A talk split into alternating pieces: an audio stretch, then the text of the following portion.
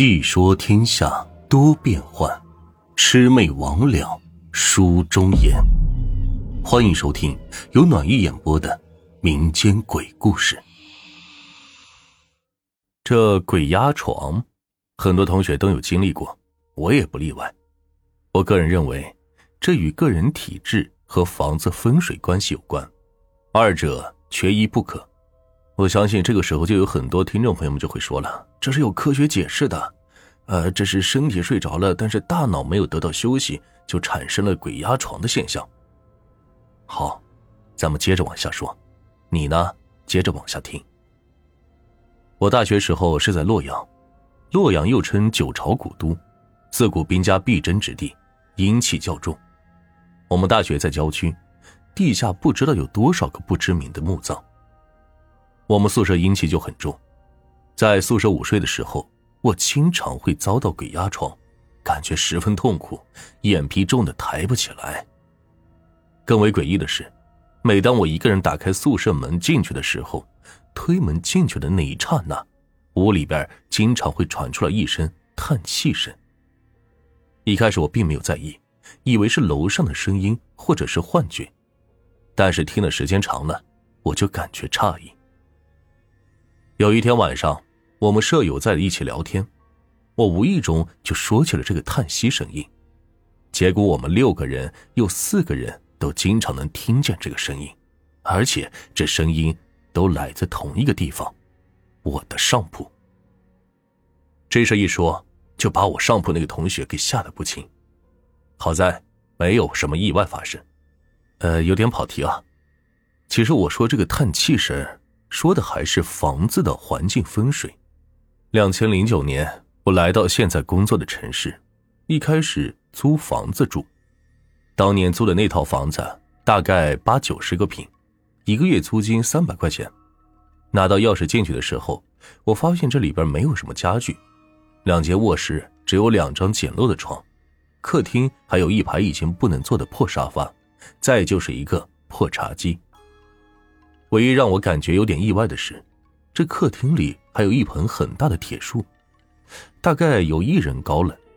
我对其是视如珍宝，这么名贵的花木，我得好好给人家看护。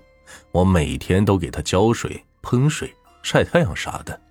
然而过了好久，一个很偶然的机会，我发现这棵铁树竟然是他娘的塑料的。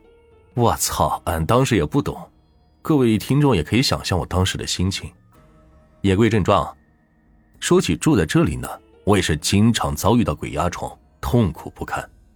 有一次，我还很明显的感觉到有个东西压在我身上，似乎是个女的，想要赚取我的精华。但是遗憾的是，她不是美女。朦胧中，我看到似乎是一只猴子之类的东西，两眼很大很黑。其实遭遇了那么多次鬼压床，我也并没有感觉到害怕。但是每次我的感受都是烦躁、生气。网上有人就说，这个时候嘴里念着阿弥陀佛就管用了。但是试了几次，对我来说根本就没用。记得有一天下午，我和一个女同事去当地的一座山上采访，山下有个山庄，住着一位低调的房地产开发商。这个老板很热情的就招待我们在山庄里吃了晚饭。山庄里自产的农家宴，味道的确不凡。当天晚上，我和我同事都喝了不少的酒，大概喝了有五六瓶青啤。期间，我们还兴致勃勃的聊起了山里关于狐仙等的一些传闻故事。这喝完酒，夜当时很深了，我们就开车往回赶。因为当晚喝的不少，回到县城之后，我就先把女同事送回她的单身宿舍。然后我们自己就回到我的出租屋睡觉去了。那么问题来了，这睡到半夜，感觉他又来了，哎呦，那个痛苦难受啊！好在我还能动弹，我就努力艰难的爬起来，往灯的开关那里爬去。我想去开灯，结果这按了开关，灯泡只是痴痴的闪着，怎么也不亮。我又努力爬到窗台边，拉开窗帘。想让光亮进来一些，但是外面天刚刚蒙蒙亮，楼下突然有个早市，人来人往，熙熙攘攘。我又回到床上，自己还是没能醒来，我就使劲的右头撞墙，想让自己醒来。然后，就没有然后了。在等到第二天醒来之后，摸摸额头，哎呀，这真疼呐！再后来找当地的村民一打听，多年前这里的确有过一个集市。后来我女朋友跟我来一起住，她说她一个人睡觉的时候也经常能感觉到床边站着一个人。还有一次，白天我采访了一起跳楼事件，结果晚上半夜我梦游了，我拉开窗户就要往下跳，我女朋友是大声问我要干嘛，我这才恍然醒过来。在这个房子里住了两年，我就搬到自己的新家了，再也不用过租房子的日子了。这搬到新家之后，一切都很顺利，几乎再也没有出现过鬼压床的事情了。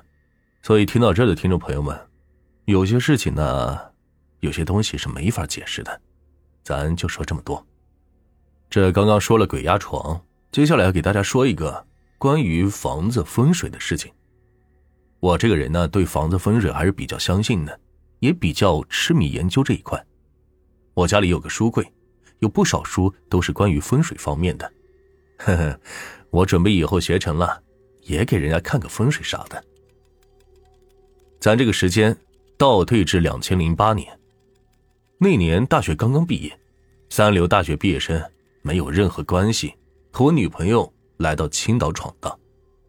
这青岛的房租啊！哎，一个字儿贵。当年穷啊，这纯屌丝一个，兜里边呢也没几个子儿。租房子就得看便宜的呀，租一套整的是租不起，只能是组团结户。关于这团结户，可能部分高富帅和白富美不懂。团结户呢，就是一套房子的不同房间分别租给不同的人，这些租户呢就是团结户。当时租的那个团结户也不便宜，我找了找，最后找到了一栋破破烂烂的、有着几十年岁月的老楼。这座老楼老的可以拍鬼片了，反正就是七八十年代的建筑风格。这楼道里全是杂物、蜘蛛网，还有灰尘。这楼一共有六层，住的大都是一些风烛残年的老人，也有几个年轻人，也都是像我一样的租房子的屌丝。我当时租那个房子在六楼，一套小套三的房子里，没有客厅，打开门就是一条黑暗狭窄的走廊。这走廊的前面、左边、右边分别有三间小卧室。我呢住在北面那间小卧室里面，另外两个卧室也住着人，但是我们也都是井水不犯河水，也就可能是在上厕所的时候才能偶尔见个面。要说这个厕所呢，太小了。这么形容吧，比火车上的厕所大不了多少。我这样瘦的人还行，这胖的人蹲在里边，腚都转不开。我当时搬着行李刚刚进去的时候，发现我的卧室里似乎有人住过，里面有很多中年女人的衣服、高跟鞋等，看起来很新。我当时就赶紧打电话给房东，房东就说：“哎呀，这东西扔了吧。”我当时就感觉很诧异，这怪可惜的。但是既然房东说扔，那就扔吧。这些东西我又用不上，更不能去用。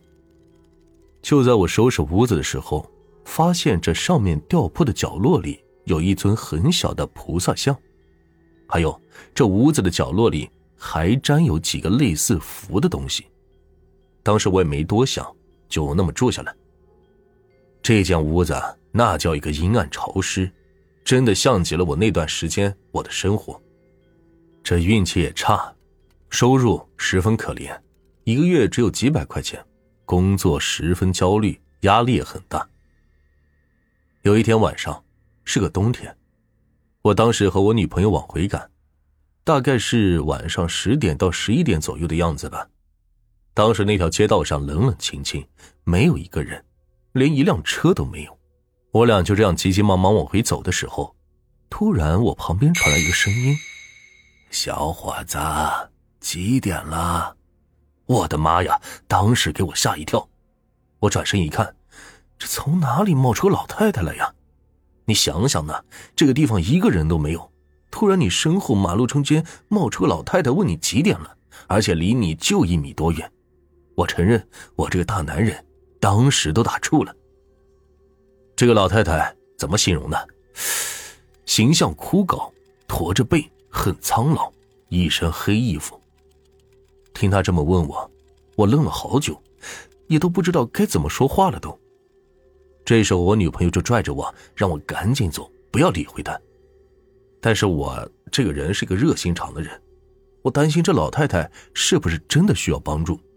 我当时就跟他说了一声：“哦，十一点了。”然后就被女朋友给拽走了。